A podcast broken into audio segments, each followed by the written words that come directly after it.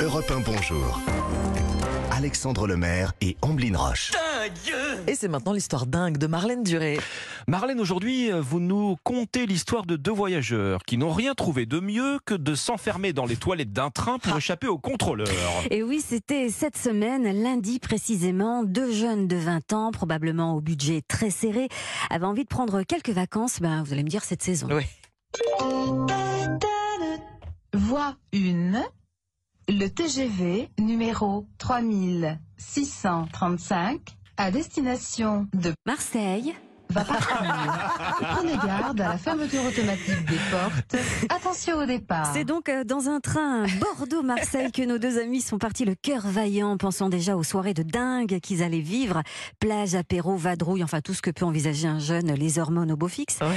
Téméraires, nos vacanciers, ils ont choisi de voyager gratis. Oui, bon, ouais, ils sont partis, euh, à peine partis, pardon, ils tombent nez à nez avec les agents de la SNCF. Voilà, exactement. Oh. Alors, que font deux jeunes pour échapper au Euh, Sauter en marche, bon bah ça c'est plus possible avec les trains d'aujourd'hui. Pris de panique, ils se sont enfermés dans les toilettes en pensant à, à casser la poignée intérieure pour Ah pas oui. être dérangés. Donc tant pis si on a envie de soulager notre vessie. Donc voilà, pas de chance, ils sont restés bloqués. Alors, la suite, euh, visiblement, les contrôleurs n'ont pas réussi à, à les faire sortir. euh, Marlène, ils ont dû appeler la police des trains, qu'on appelle la SUGE. hein. Exactement, la police des trains a, a tenté de les déloger euh, sans y parvenir. Finalement, c'est le service départemental de sécurisation des transports en commun qui réussira à les tirer jusqu'au Oui. quai en brisant la vitre des toilettes.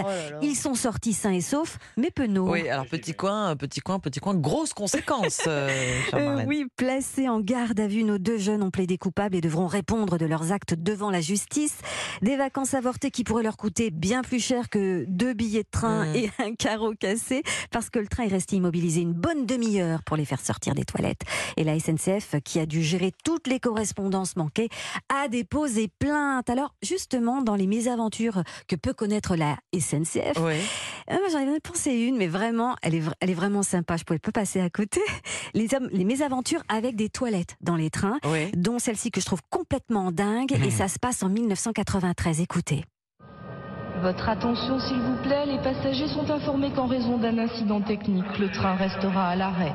Il a bien fallu stopper le temps de dégager un passager quelque peu ennuyé. Son bras était coincé jusqu'au coude dans les toilettes. Son portefeuille était tombé dans la cuvette. Il a voulu le récupérer lui-même. Mal lui en a pris. Le clapet s'est refermé sur le bras. Et voilà. Il est resté coincé. Oui, tout va bien.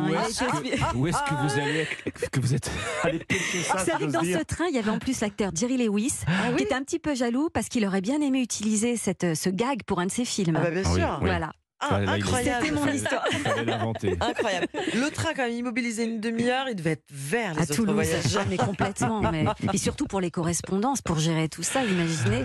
Incroyable. Merci beaucoup, Magnifique Marlène. trouvaille, Marlène, merci.